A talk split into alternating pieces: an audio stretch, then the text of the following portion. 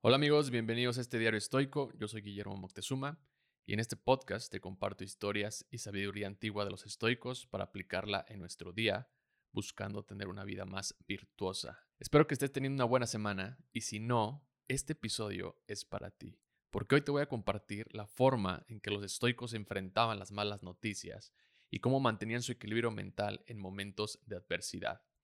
Tal vez recibiste una mala noticia hoy, algo que no tenías contemplado, o que no salió de la forma en que pensabas o esperabas. La adversidad no te avisa cuando va a tocar a la puerta. La adversidad llega sin invitación, va a pasar a tu casa y se quedará contigo un buen rato. Como la recibas es lo único que puedes controlar.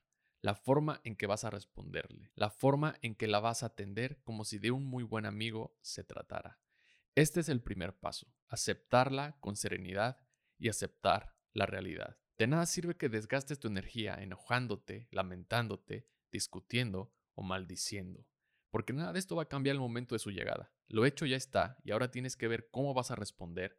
Acepta la realidad y adáptate. Epicteto en su manual de vida escribe que la felicidad está en la capacidad de enfrentar valientemente las adversidades de la vida con serenidad y determinación.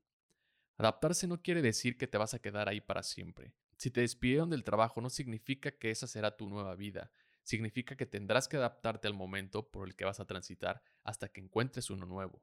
Tal vez tengas que recortar gastos, ahorrar, vender cosas. Adaptarte es usar lo que tienes para crear una nueva oportunidad. Tal vez no nos damos cuenta, pero la adversidad siempre nos trae un regalo, algo que sin su visita no habríamos visto, aprendido o encontrado. No habrías visto que estabas gastando mucho dinero en cosas innecesarias, no hubieras aprendido a programar o a diseñar por tu cuenta en Internet.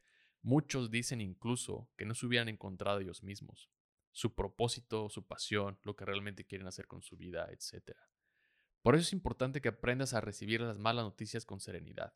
Recibe la noticia, sal a caminar o siéntate un rato y acéptala. Acepta la realidad y comienza a adaptarte. Marco Aurelio, tal vez inspirado por Epicteto, escribe que la felicidad yace en aceptar con serenidad lo que no se puede cambiar. Hay noticias más dolorosas que otras. Imagínate el dolor de Marco Aurelio cuando le daban la noticia de que uno de sus hijos había muerto.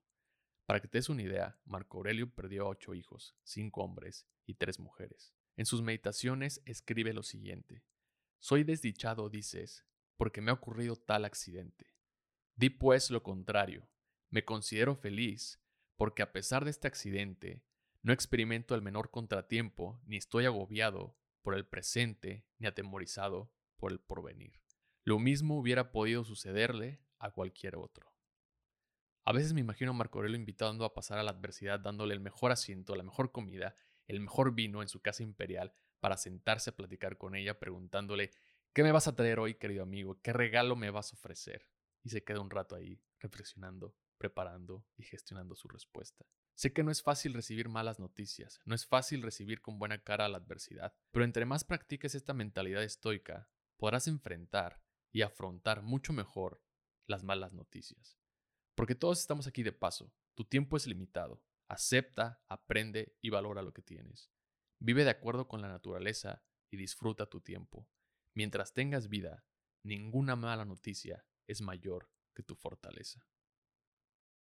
Muchas gracias por escuchar este episodio. Si te gustó, te invito a compartirlo con alguien que consideres le puede gustar la filosofía del estoicismo. Y no olvides suscribirte al canal en YouTube Diario Estoico para no perderte de más contenido. Si te gusta este podcast, me ayudarías mucho calificándolo en Spotify, Amazon o Apple Podcast.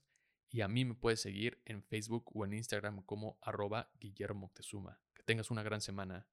Hasta la próxima. Bye.